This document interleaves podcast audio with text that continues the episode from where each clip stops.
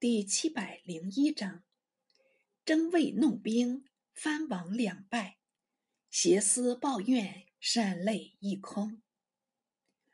据说陕西平章塔察尔持奏到京，当由仁宗颁发密敕，令他暗中备御。塔察尔奉旨遵行，杨吉关中兵，经阿斯罕，教化两人带领。先发河中，去迎周王何氏，自与托欢引兵后随，陆续到河中府。待与周王相遇，托辞运粮靠云南军，求周王自行检查。周王偏委着阿斯罕教化两人，代为查收。不妨车中统藏着兵械。一声暗号，军士齐起，都在车中取出凶器，奔杀阿斯罕等。阿斯罕教化手下，只有随其数十名，哪里抵敌得住？一阵乱杀，将阿斯罕教化两人已剁作数十段。塔察尔遂挥军入周王营。谁知周王命不该绝，以得逃卒禀报，从监道驰去。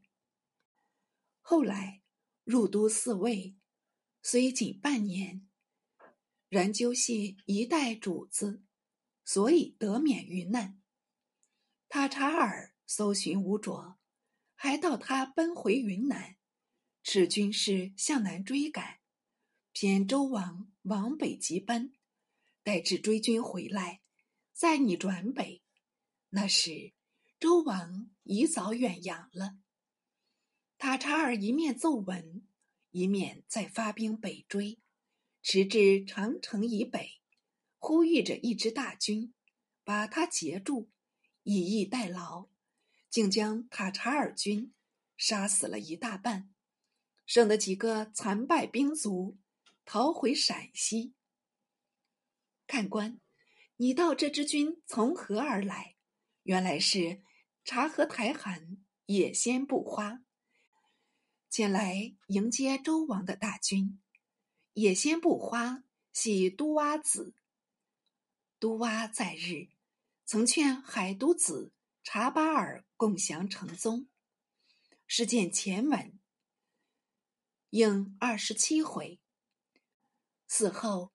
查巴尔复续一谋，由都娃上书陈辩，请元廷遣师夹击查巴尔，使成宗一卒，武宗四立，遣和林右丞相越斥察尔发兵应都娃，至野尔的石河滨，攻破查巴尔，查巴尔北走。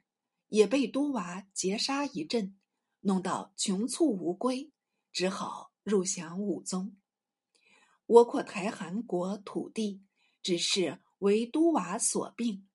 都娃死后，则也先不花袭位，也反抗元廷。朱意欲进袭和林，不料弄巧成拙，反被和林留守。将他东边地夺去，他失了东隅，转思西略，方侵入呼罗山，使周王何氏奔至金山，持书起源，于是反沛东池，来迎何氏，即与何氏相会，遂驻兵界上，专待追军。果然，塔察尔发兵迟滞，遂大杀一阵。扫尽追兵，得胜而回。何氏随他入国，与定约束，彼此颇是亲昵，安居了好几年。元廷也不再攻讨，总算内外静谧。吾如一波未平，一波又起。周王何氏已经北遁，魏王阿木哥却又东来。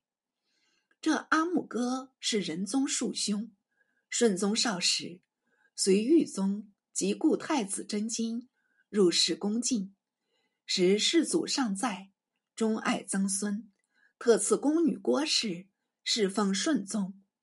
郭氏生子阿姆哥，顺宗以郭氏出身微贱，虽已生子，就不便立为正室，乃另娶弘吉喇氏为妃，便是武宗仁宗生母，以养兴圣宫中。资情娱乐的皇太后，屡下贬词，成淫也。仁宗被徙怀州时，阿姆哥已出据高丽。至武宗时，遥封魏王。到了延佑四年，忽有术者赵子玉，好谈谶纬，与芒府司马托布台往来，私下通信，说是阿姆哥。明应图谶，将来应为皇帝。托布台信为真言，前叙粮饷，兼备兵器。一面约子玉为内应，遂携阿姆哥率兵自高丽航海，通到关东，直至利津县。途次遇着探报，子玉等在京试谢，已经伏法。于是托布台等慌忙东逃。仍至高丽去了。